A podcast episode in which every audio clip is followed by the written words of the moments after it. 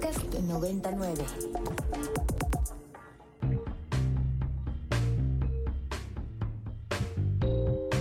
Desde el estudio B de Ibero 90.9, esto es Control de Cambios, una producción de Ibero 90.9 y la revista Nexos. Mi nombre es Valeria Villalobos Guizar.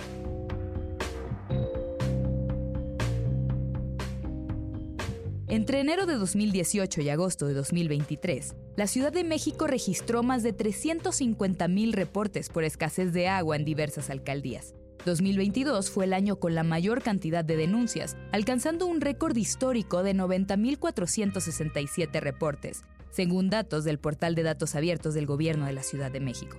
La Comisión Nacional del Agua, CONAGUA, reportó que más del 60% del territorio nacional se encuentra experimentando escasez de agua. En el caso específico de la Ciudad de México, 14 de las 16 alcaldías están clasificadas en condiciones de sequía extrema. Sin embargo, esta grave situación va más allá de la falta de este recurso.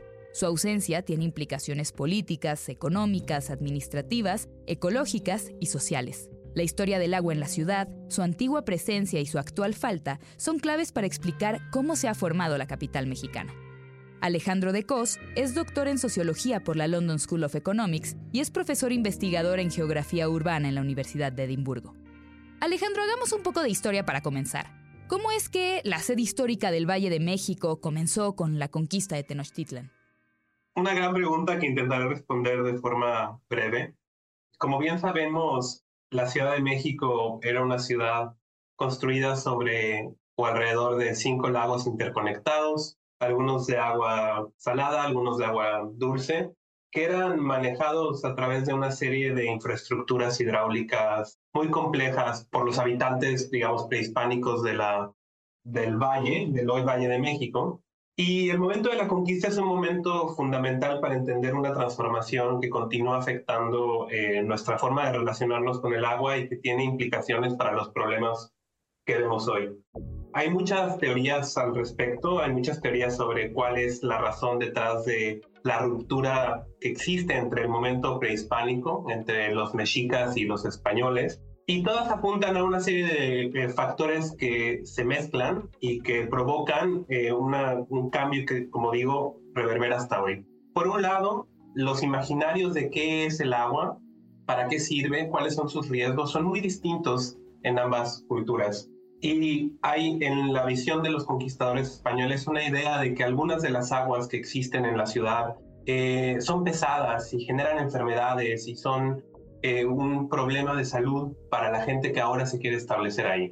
Obviamente, a un lado de esto hay razones económicas y políticas. El agua es fundamental para el control político que las élites mexicas tienen sobre el espacio. Y los españoles entienden muy bien esto y de alguna forma garantizan su poder alterando estos ciclos de agua. Obviamente, esto lo decimos desde el presente viendo al pasado. Hay partes que no conoceremos muy bien y la otra económica tiene que ver con que eh, la idea de generar riqueza y de producir que viene con los españoles es una basada mucho en la tierra.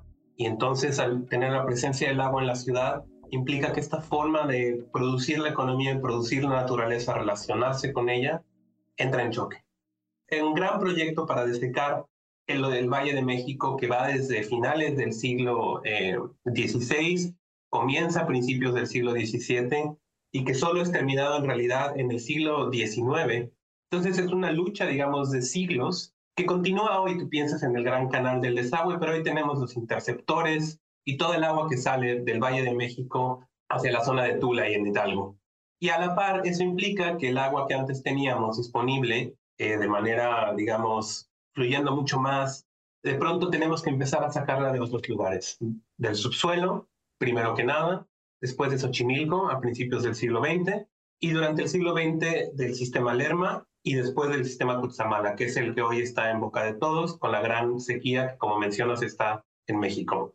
Entonces, lo que quiero decir con esto simplemente es que es una historia muy larga, compleja, pero que nos indica que hay procesos que se concatenan en el tiempo y que llegan a una situación como la que tenemos hoy, donde hay cosas muy puntuales que lo agravan, pero las razones van atrás en el tiempo. Claro, que has mencionado muchos momentos y me gustaría detenerme como en cada uno. El primero es esta obra del Gran Canal del Desagüe, que como bien dijiste empieza a inicios del 17, pero que termina hasta el gobierno de Porfirio Díaz. ¿Y cómo es que se puede interpretar eh, la creación de una nueva ciudad a partir de esta obra, ¿no? Que además es una obra con intereses pues inclinados en la propiedad privada y en la industria comercial, como dijiste, ¿no? Sí, es, es una historia fascinante. Hay un libro de una autora que es argentina, me parece, pero está en la Universidad de Princeton, que se llama Vera Candiani, que tiene un libro que se llama Dreaming of Dry Land en inglés, soñando con tierra seca, digamos. Y es una historia muy interesante sobre la construcción del Gran Canal del Desagüe. Y lo que ella muestra en este libro es que la construcción del Gran Canal responde, sí, a estos imaginarios de una ciudad, digamos, sanitizada, donde no hay estos riesgos de enfermedad, que asociados ya sea de manera correcta o incorrecta al agua, pero donde además la construcción del Gran Canal se relaciona con nuevas formas de poner a trabajar a una mano de obra que no es una mano de obra libre, que es la mano de obra indígena, que con el sistema de encomiendas trabaja en esta gran infraestructura.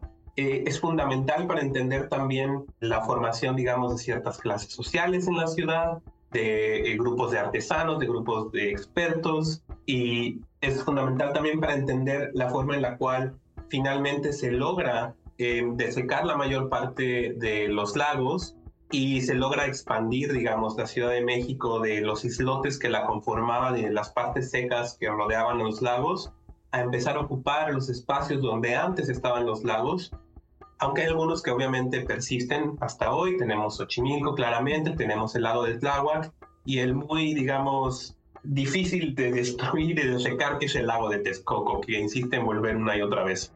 Entonces tenemos, fin, que esta gran obra da forma a la ciudad, pero al mismo tiempo moldea, digamos, distintas clases sociales y cómo ellas interactúan en el espacio de la Ciudad de México. Claro, ¿esta obra de desagüe sigue funcionando en la actualidad? Siguen funcionando en la medida en la cual se ha vinculado con otras grandes obras hidráulicas. Los grandes eh, interceptores del norte, del poniente, que existen en la Ciudad de México, que lo finalmente es ya no extraer el agua del río, sino capturar el agua cuanto va bajando de las montañas mientras llueve y también el agua que cae, digamos, en la ciudad, en sus calles y el agua que utilizamos en casa y mezclarla toda y sacarla a través de estos eh, grandes obras hidráulicas que, si bien no son la misma que teníamos en esa época, se expanden y en algún momento se unen a ella y el agua termina por salir a la misma zona del Valle del Mezquital. Hay un compañero, un colega y amigo, Dean Chahim, que trabaja en, la, en NYU, en, en los Estados Unidos, y él tiene un par de artículos en inglés y en español, algunos académicos, algunos de divulgación, donde habla sobre este problema del el desagüe de la Ciudad de México en una perspectiva histórica, pero también rastreando cómo eso nos sigue impactando el día de hoy que aquí, eh, digamos, en este breve pero eficiente recorrido que hiciste como de la historia y las como construcciones hídricas de la Ciudad de México, mencionaste también el sistema Lerma, ¿no? ¿Cuál fue el primer proyecto para importar agua a la Ciudad de México después de este gran proyecto del desagüe? Intentaré ser breve, pero no prometo nada. Digamos, el primer gran proyecto de trasvase de aguas en la Ciudad de México, que trae el agua de otro lugar que no es su mismo centro, es en realidad Xochimilco.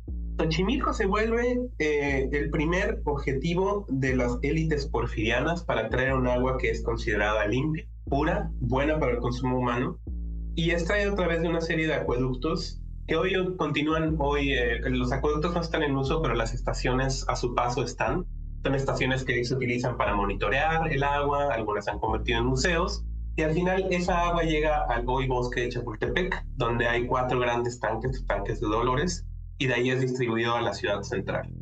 Por ahí de 1930, esta agua ya no es suficiente. La Ciudad de México crece de manera exponencial después de la revolución y continúa, por supuesto, durante décadas. Y las aguas del Lerma, que están en el Estado de México, en el Valle del Lerma, cerca de Toluca, son identificadas como aguas que pueden ser llevadas a la Ciudad de México. Esto ya se había pensado desde principios del siglo XX, pero es entonces cuando el Estado postrevolucionario con esta misión de llevar agua a la Ciudad de México para que pueda seguir creciendo, para que pueda seguir industrializándose, pero también para que sus habitantes tengan acceso al agua, comienza la construcción del sistema Lerma. El sistema Lerma comienza a ser construido en 1942, se termina en 1951. Hoy en día podemos ir al lugar donde el sistema Lerma termina, digamos, de manera formal, que es en la segunda sección del bosque de Chapultepec, en el cárcamo del río Lerma, que es un cárcamo, bueno, un cárcamo es, digamos, donde llega el agua y es después distribuida a estos tanques de Dolores que son, digamos, transformados para no recibir ya el agua de, de Xochimilco que viene del sur, sino el agua del Lerma que viene del poniente. Y ahí hay un mural de Diego Rivera que se llama Agua, el origen de la vida en la Tierra, que tiene una iconografía. Arquine publicó un libro sobre eso algunos años, que eh, habla sobre, digamos, la misión del Estado mexicano, la de, justicia social, de llevar agua a la Ciudad de México y que, digamos, centra el papel que los trabajadores tuvieron en lograr esta obra de ingeniería que en su momento era, eh, digamos, una de las más ambiciosas a nivel mundial y que logró llevar del Lerma a la Ciudad de México agua que hoy en día sigue eh, siendo vital para la Ciudad de México, debe ser ahí más o menos del 16% del agua, y esa agua viene de los pozos que se encuentran alrededor de las lagunas del, que dan origen al río Lerma, pero también, digamos, del escurrimiento de esas mismas lagunas a unas cosas que se llaman cámaras de captación. Como es muy técnico, yo soy sociólogo, pero trabajé con ingenieros durante mi investigación y bueno, ese es el gran proyecto que en 1951 se concluye con la promesa de que esto va a solucionar el problema histórico de la sed de la Ciudad de México, pero pronto se da, nos damos cuenta de que no es así. En este proyecto, la construcción del sistema Lerma, pues como mencionaste, el Estado asumió, se asumió como el actor que podía solucionar esta demanda. Pero ¿cómo se ha transformado el papel del Estado ante la crisis del agua desde entonces ahora? Hasta hace muy, muy poco tiempo, parte del, manejo del agua en la Ciudad de México estuvo en manos de privados, sobre todo la parte que se refiere a la distribución y la cobranza de agua. La promesa que hicieron los privados cuando tomaron el sistema en los 90s y 2000s fue que iban a hacerlo más eficiente, que iban a reducir fugas y que iban a ampliar la red secundaria, que es la que llega a nuestras casas. Cuando tú abres la llave del agua en tu casa, esa agua viene normalmente o debería de la red secundaria, que son tuberías relativamente pequeñas, que son manejadas por SACMEX, pero que la cobranza y digamos parte del beneficio que, económico que hay ahí se iba a las manos de los privados. Entonces, la promesa de, de modernización, digamos, a través de la acción privada nunca se realizó. Pero esta idea de la privatización no surge de la nada. Durante los años eh, 70 y 80, sobre todo a finales de los 70 y durante los 80, la enorme crisis fiscal a la que se enfrenta el Estado mexicano desde el sexenio de López Portillo y después pasando ya al momento, digamos, del neoliberalismo más clásico en México, desde de la Madrid y después, el rol del Estado en la construcción de estas infraestructuras enormes para abastecer a la Ciudad de México en particular disminuye mucho. Entonces tenemos en los 50 un Estado que interviene de manera muy directa, que se excede su presupuesto por mucho, porque al final la construcción es mucho más compleja de lo que imaginan, pero que está decidido, digamos, a ver hasta el final la construcción de este acueducto. Y después en los 70s, 80s, 90s hay una disminución del presupuesto disponible que continúa hasta hoy, pero luego es en los 90s cuando los actores privados entran prometiendo mejoras que no cumplen. Y creo que fue hace dos o tres años que el gobierno de, bueno, no actual, el gobierno de Claudia Sheinbaum decide terminar las concesiones del agua, que habían sido aprobadas durante el gobierno del PRD, o sea, no es algo que, digamos, venga de antes. Y es ahí donde entonces el Estado de alguna manera aspira a tener un rol un poco más central, pero hay unas cuestiones como de cuánto dinero en realidad le están poniendo que creo que sería importante hablar en algún momento. Has mencionado en algunos de tus estudios que la crisis de escasez de agua, pues la relacionas con justamente una crisis de Estado como organizador del espacio, ¿no? El, organizador de la capital en particular. ¿Nos puedes explicar un poco más de este vínculo? Yo lo que hice fui a, a, México, eh, estudiando en Inglaterra. Volví a la Ciudad de México, que es donde nací y crecí, y pasé un año con los trabajadores que dan mantenimiento y que reparan las infraestructuras hidráulicas en SACMEX, sobre todo en la zona que abastece el sistema Lerma, en Lerma mismo y en el poniente de la Ciudad de México. Mi trabajo era en realidad estar con ellos durante jornadas laborales completas y a menudo ayudarles con toda mi torpeza a hacer algunas de estas composturas, normalmente cargando materiales con ellos, yendo de un lado a otro de la ciudad y observando con eso de qué manera ellos lograban mantener el agua fluyendo en un contexto de muchísima austeridad de una red hidráulica que por décadas ha eh, perdido mucha, digamos, solidez porque no ha sido mantenida de manera adecuada y cómo en ese contexto de bastante precariedad es la labor de estos obreros que son muy creativos, que tienen un conocimiento muy profundo de la red, logra mantener. Lo que yo encuentro con eso es que al final de cuentas mucho de la operación cotidiana de la red, que es la que nosotros vemos cuando nosotros tenemos un problema de fuga, quienes vienen son los trabajadores, digo, no los mismos, pero el, grupo de trabajadores con el cual yo estuve un buen rato, y son ellos al final de cuentas quienes logran mantener la cosa un poquito a flote. Pero lo que yo encuentro es que esto sucede a pesar de el Estado mexicano y sobre todo el gobierno de la Ciudad de México, que no tiene los recursos financieros o no los utiliza de forma que pueda, uno, pagarle de manera justa a esos trabajadores, dos, tener trabajadores suficientes, tres, tener materiales suficientes y cuatro, tener un plan que no sea nada más para reparar, sino para mantener infraestructura. Si no me refiero a las grandes infraestructuras, esas sí tienen mantenimiento, me refiero a las cosas un poco más cotidianas y es ahí donde podemos entender, en parte, por qué más o menos el 50% del agua que fluye en la Ciudad de México se pierde en fugas.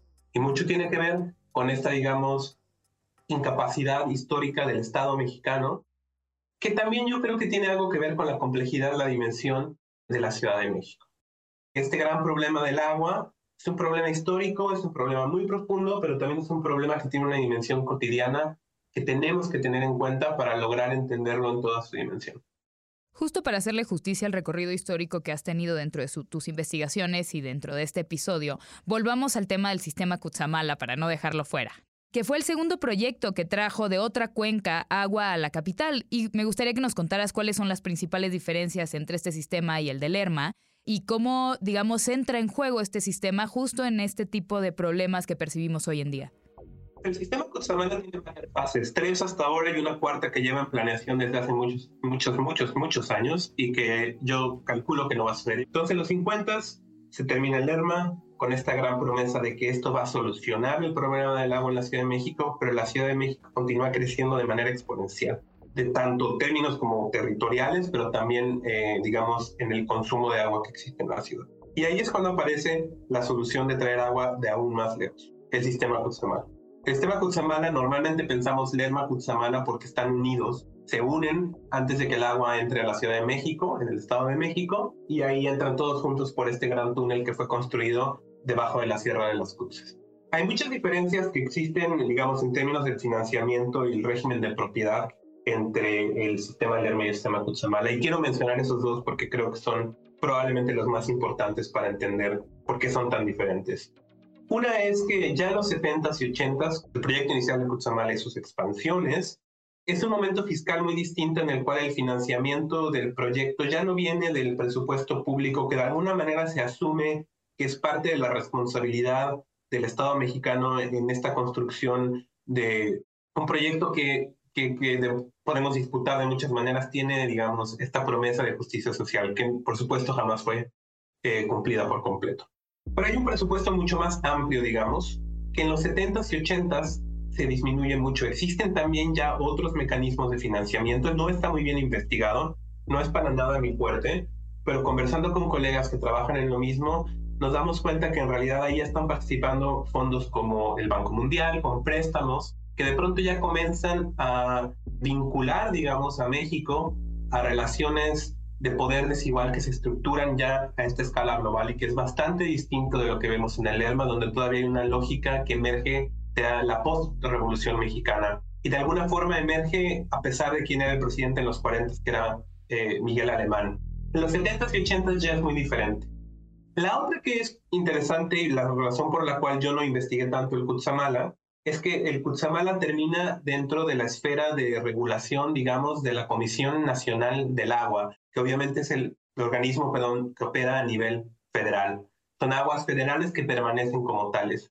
Algo interesante del Lerma es cuando tú vas al Lerma y ves quién está manejando los pozos, reparando las tuberías, administrando el agua, son trabajadores del gobierno de la Ciudad de México que están trabajando en Lerma. Es como si la Ciudad de México tuviera un pequeño enclave allá.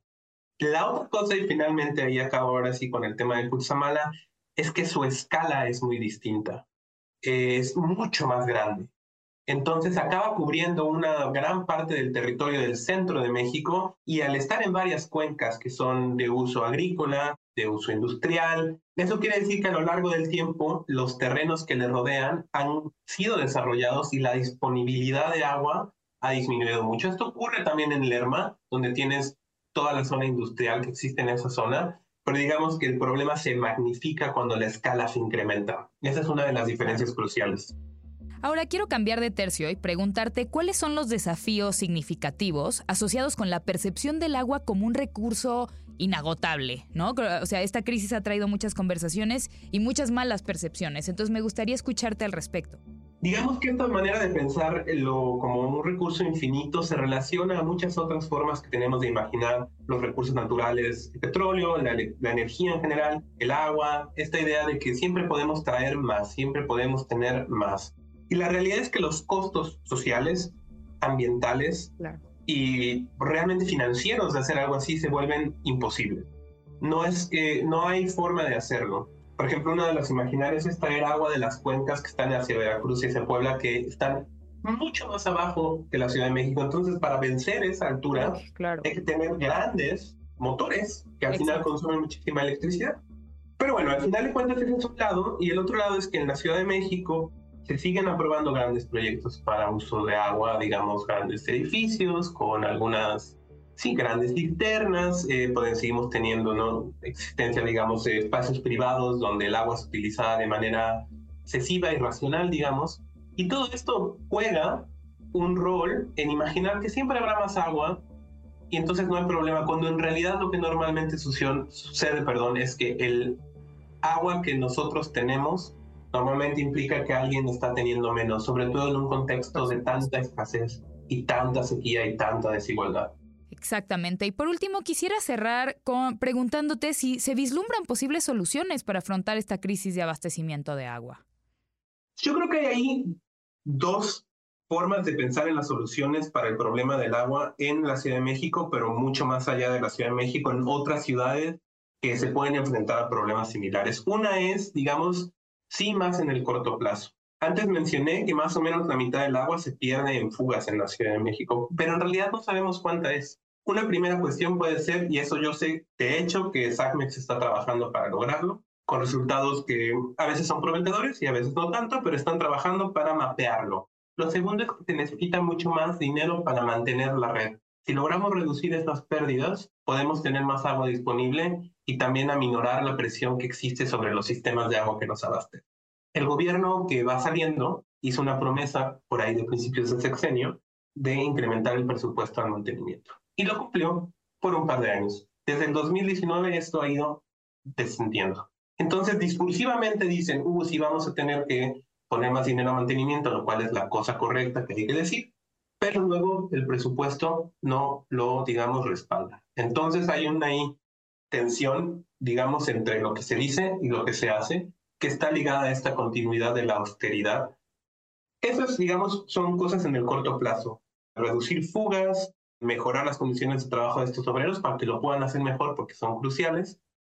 Por ejemplo, hay cosas en el Cutzamala y en Lerma, cosas que deberían ser zona federal donde no deberíamos de tener viviendas o industrias o agricultura están totalmente invadidas, entonces obviamente eso disminuye la disponibilidad de agua. Pero más a largo plazo, y esto es algo que me rompe la cabeza y continúo pensando, pero creo que es importante hablarlo, es el tema del tratamiento y el reuso de agua. Una gran ciudad como la Ciudad de México, donde el agua de lluvia, el agua del desagüe se mezcla y sale, y no reusamos casi nada, es una ciudad que no va a ser sostenible. Entonces tenemos que pensar más a largo plazo en grandes inversiones que no van a tratarse ya de traer agua de cada vez más lejos, sino que van a tratar, tratarse de rehabilitar y reutilizar el agua que ya existe. Y ya existen algunos proyectos, algunos proyectos pequeños, algunos proyectos más grandes, algunos muy locales, algunos público-privados, algunos públicos, algunas iniciativas sociales. Pero creo yo que existe ahí un espacio en el cual el Estado, al ser este gran coordinador de la vida pública, debería tomar un rol mucho más central para lograr posicionar no solo el tema en una agenda política, sino hacer que suceda a través de proyectos, planes y del presupuesto requerido para hacerlo. Y la otra cosa que también creo que hay una, digamos, obsesión a nivel global con la idea de una ciudad moderna donde toda la red, digamos, está interconectada y tú abres tu llave y el agua sale y viene de algún lugar que nosotros no conocemos. Eso está cambiando a nivel mundial. Y ahora hablamos de algo que llaman heterogeneidad de la red. Básicamente quiere decir que no, tal vez no podamos ya imaginar esta red unificada donde todo viene por debajo de la tierra y el agua sale, sino que será una mezcla, una mezcla de agua tratada, como mencioné, que será utilizada para algunas cosas, captación de agua pluvial, que será utilizada para otras cosas. Hay algunos proyectos ya interesantes en la Ciudad de México y en otros lugares para recuperar cuerpos de agua que se han perdido, recuperar los lagos, pensar cómo podemos utilizarlos no solamente para consumirlos, sino para tener un medio ambiente que esté un poco más equilibrado. Hay cosas que podemos y debemos hacer de manera concreta, inmediata, que son cuestión de urgencia, y hay una estrategia de mucho más largo plazo que debe involucrar a los ciudadanos, debe involucrar a las organizaciones de la sociedad civil, debe involucrar a personas tal vez como yo que investigamos esto y debe involucrar ciertamente a quien sea que esté en el gobierno o aspirando a ello. Es una cosa compleja y ambiciosa, pero creo que si no pensamos en esa gran escala, va a estar muy complicado que logremos no solo sobrevivir a esta crisis, sino las que vienen.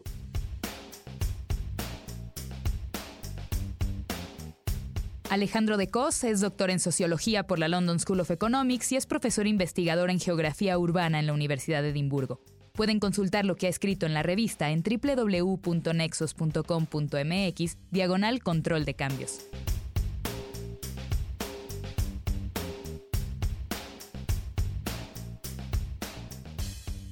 La Secretaría de Movilidad de la Ciudad de México propuso la apertura de nuevas concesiones para mejorar el servicio de transporte público de pasajeros en ciertas alcaldías, basándose en un estudio de oferta y demanda realizado por la misma Secretaría.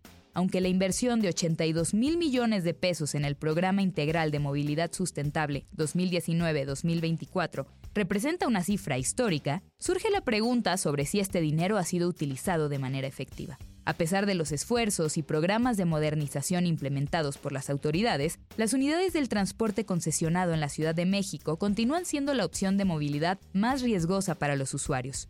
Datos del año 2023 muestran que los micros y los microbuses representan casi el 50% de las denuncias por asaltos en todos los modos de transporte colectivo en la capital durante ese año. Eso sin contar las denuncias de personas atropelladas y otros accidentes ocasionados por conductores que manejan bajo estados alterados o con demasiado cansancio. Alejandro Porcel es internacionalista por el Colegio de México y también es estudiante del doctorado en antropología social en la Universidad de Cambridge.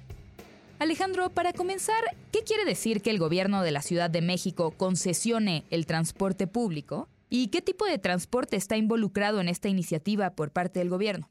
El transporte concesionado involucra sobre todo el, transporte en autobús, en microbús, y tiene una historia larga, un servicio que digamos es terciarizado, que aunque es público se presta a través de actores privados, ¿no? Entonces, en algún momento había empresas el siglo pasado que se disolvieron para integrar la Ruta 100, que algunos recordarán, y después también se, deshizo la Ruta 100 a raíz de un conflicto sindical y, se creó el modelo que ahora existe, que es el de las concesiones particulares eh, individuales, ¿no? que es el del hombre camión que todos conocen.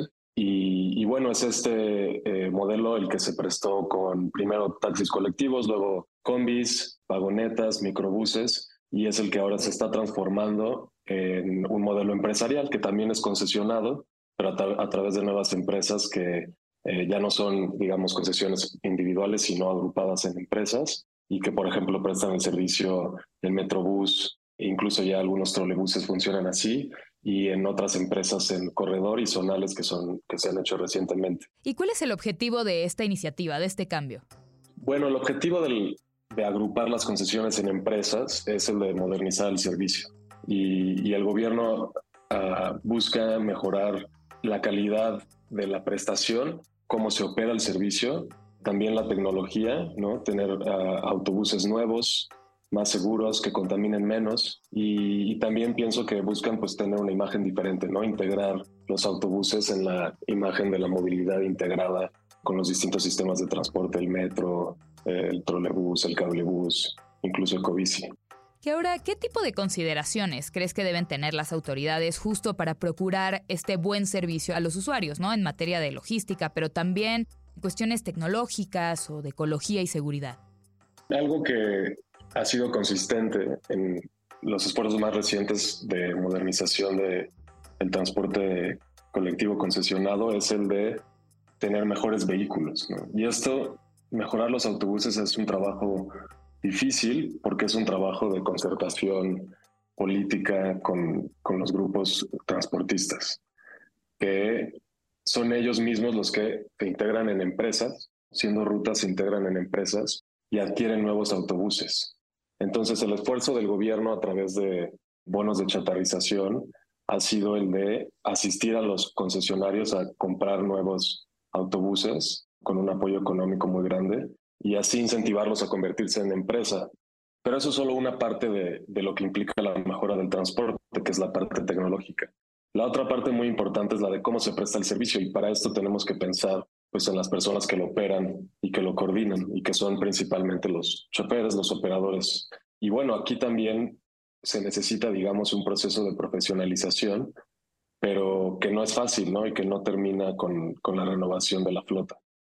Claro, que cuando hablamos eh, como de mejorar el sistema, normalmente pensamos en los usuarios y pensamos muy poco en las personas que, que, despachan este servicio. El elemento, por ejemplo, de la regulación de las frecuencias en el servicio, pues es muy importante para el usuario, pero ¿cómo es que la rutina del despachador, en un escenario al menos ideal de un flujo constante de autobuses o de microbuses, cuáles son los problemas a los que se enfrenta quien brinda este servicio, no directamente los choferes?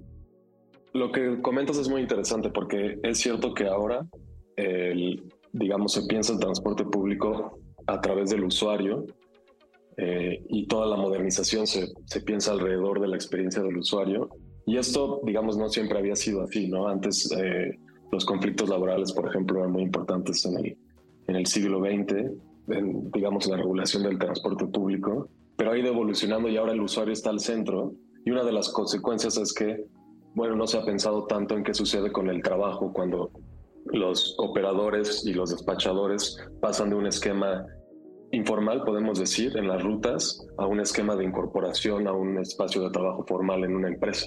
Entonces, como dices, las frecuencias del servicio pues recaen muchas veces en el despachador, que es quien pues está en las bases de origen y destino, controlando los tiempos de salida de los autobuses.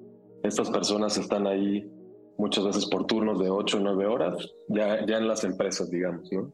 Y, y, tienen que hacerse cargo de registrar todos los movimientos que hay, la hora de llegada, la hora de salida de todos los autobuses y indicar a los, a los operadores pues el momento en el que tienen que salir. Además de eso, pues muchas veces hay personas que se acercan para pedirles indicaciones de destinos o que se, si los pueden orientar en la zona y pues hay muchos de ellos que llevan tantos años trabajando en, esas bases que pues ya son parte de, la comunidad local y la gente los conoce y, ellos mismos a veces ya tarde en la noche pueden retrasar la salida de un autobús esperando a que llegue un pasajero que ya conocen, ¿no? Pero muchos de ellos sufren pues, la falta de infraestructura, por ejemplo, que no haya baños, que no haya espacios de descanso adecuados y esto pues crea un conflicto entre mantenerse a cargo de la frecuencia del servicio, de estar despachando los autobuses con las frecuencias necesarias y poder tomar descansos que pues crean un conflicto con la frecuencia del servicio, pero que ellos necesitan para tener un trabajo adecuado, ¿no? Y es muy parecido, como mencionabas, a los operadores también, ¿no? Es un trabajo el de operador de transporte público muy demandante, muy estresante. Tratan con mucha gente, y tienen además jornadas muy largas, a veces de hasta 16, 17 horas de trabajo y pues muchas veces no cuentan con la posibilidad de descansar o de tener pausas para comer suficientes o siquiera de dormir, ¿no? A veces algunos duermen solo cuatro horas eh, al día durante cinco días seguidos. Entonces sí están en condiciones muy extenuantes es como esta crisis de capital humano que hay en este proceso de, modernización del transporte concesionado en, autobús. Claro, que además son necesidades humanas básicas que se te asumen como una cosa de segunda mano cuando al contrario, ¿no? Son cruciales para ofrecer un servicio de calidad verdaderamente eficiente. Y el que la gente esté cansada no solamente eh, es importante para brindar un buen servicio, sino para mantener la seguridad de los pasajeros, del propio conductor, de la gente que está en la calle. No es una cosa menor. ¿Tú ves que haya cambios en este tipo de, de, cuestiones de capital humano para intentar generar un mejor servicio y también condiciones pues más óptimas laborales para los trabajadores? Pues ha sucedido algo que es muy revelador en estos procesos de integración de empresas y de modernización, que lo que ha sucedido es que han, han operado como un embudo de la fuerza laboral. Cuando pensamos en las rutas, los operadores tienen mucha autonomía sobre cómo hacen su trabajo, ¿no? Y además cobran en, mano, cobran en efectivo y son ellos quienes manejan el dinero y están acostumbrados pues a, este, a esta, digamos, autonomía y flexibilidad en su empleo y además pues a tener un ingreso suficiente. Y con la conformación de las empresas hay muchos de ellos que forman parte de esa misma ruta que ahora se convierte en una empresa, que deciden eh, no quedarse en la empresa y, y salir a buscar trabajo en otra ruta. Y esto también sucede porque, una, porque lo pueden llegar a preferir y otra porque se ven obligados, ya que en las empresas hay menos autobuses, ¿no? Entonces se necesitan menos operadores. Y luego también yo he observado que también hay problemas ya para la retención de capital humano en las nuevas empresas, porque las condiciones de trabajo son muy distintas a lo que ellos estaban acostumbrados y muchas veces más extenuantes. Entonces, hay algo que, no han terminado de, afinar las nuevas empresas para lograr atraer y retener este capital humano. Y es una crisis ahorita del sector muy grande que hay escasez de operadores, ¿no? Pero la escasez es, digamos, en las nuevas empresas, porque hay muchos que siguen buscando trabajo en, las rutas que siguen eh, trabajando, cobrando a mano en efectivo. ¿Y qué tipo de soluciones vislumbras para mejorar justo la integridad de los trabajadores eh, de la industria que se ha mantenido ignorada hasta ahora? Esa pregunta es muy interesante porque se relaciona con un problema más grande que es el de el paso de la informalidad a la formalidad en el espacio de trabajo. Eh, y es algo que yo he notado como una dinámica de los trabajadores del transporte, pero también más allá, que es la de asumir que la formalización del empleo crea un espacio de trabajo favorable que van a preferir los trabajadores. Y en el caso de los operadores, pues no ha sido así, ¿no? Y creo que asumir eso ha evitado que se hagan preguntas y que haya conversaciones más, más amplias sobre qué modificaciones habría que hacer para mejorar sus condiciones y qué de esas modificaciones se pueden aprender o se pueden incorporar de las condiciones que había antes, ¿no? Que algunas son favorables, como permitir pues eh, más tiempo de descanso, más flexibilidad también los salarios, ¿no? Aumentar los salarios, igualar a lo que solían ganar. Algo a lo que se enfrentan es la disponibilidad de dinero, ¿no? De estar recibiendo dinero todos los días. A veces tienen que esperar eh, dos semanas, que es algo que pues, las personas con un salario pues están acostumbradas, pero alguien que está entrando a la formalidad pues se puede enfrentar a no tener ahorros, no tener un colchón, no saber exactamente cómo usar el dinero en esos periodos, ¿no? Teniendo que ahorrar. Entonces, ayudar esa transición al, modelo empresarial es muy importante y también pues empezar a priorizar su salud, ¿no? su bienestar físico y psicológico. Los operadores sufren mucho de padecimientos de salud y esto tiene que ver, pues sí, con recortar sus jornadas laborales y empezar una conversación al respecto, ¿no? Porque lo que yo he notado en las nuevas empresas es que pues la rentabilidad del negocio y cumplir, digamos, con las obligaciones de la prestación del servicio se priorizan por encima de las condiciones de trabajo. Entonces, sí es necesario que, que los operadores trabajen 18 eh, horas al día, pues se les presiona para hacerlo, ¿no? Y, y no, y, y, creo que eso tiene mucho que ver con que pues, no hemos hablado mucho sobre la dimensión laboral del, del transporte, ¿no? Se ha hablado mucho, digamos, de la transformación de los regímenes de propiedad de las concesiones y sobre los usuarios y sobre, cómo esta transformación beneficia a los usuarios. Pero habría que hablar más sobre las condiciones laborales que son muy extenuantes.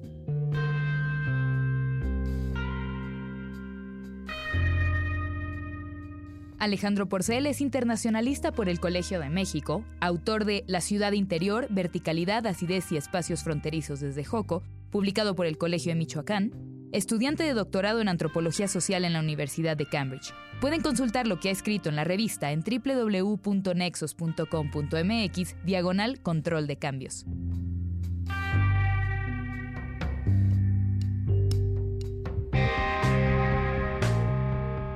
Muchas gracias por escuchar Control de Cambios, una producción de Ibero 90.9 y la revista Nexos.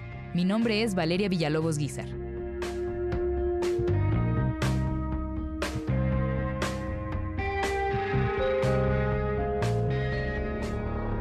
Para más contenidos como este, descarga nuestra aplicación disponible para Android y iOS o visita ibero909.fm.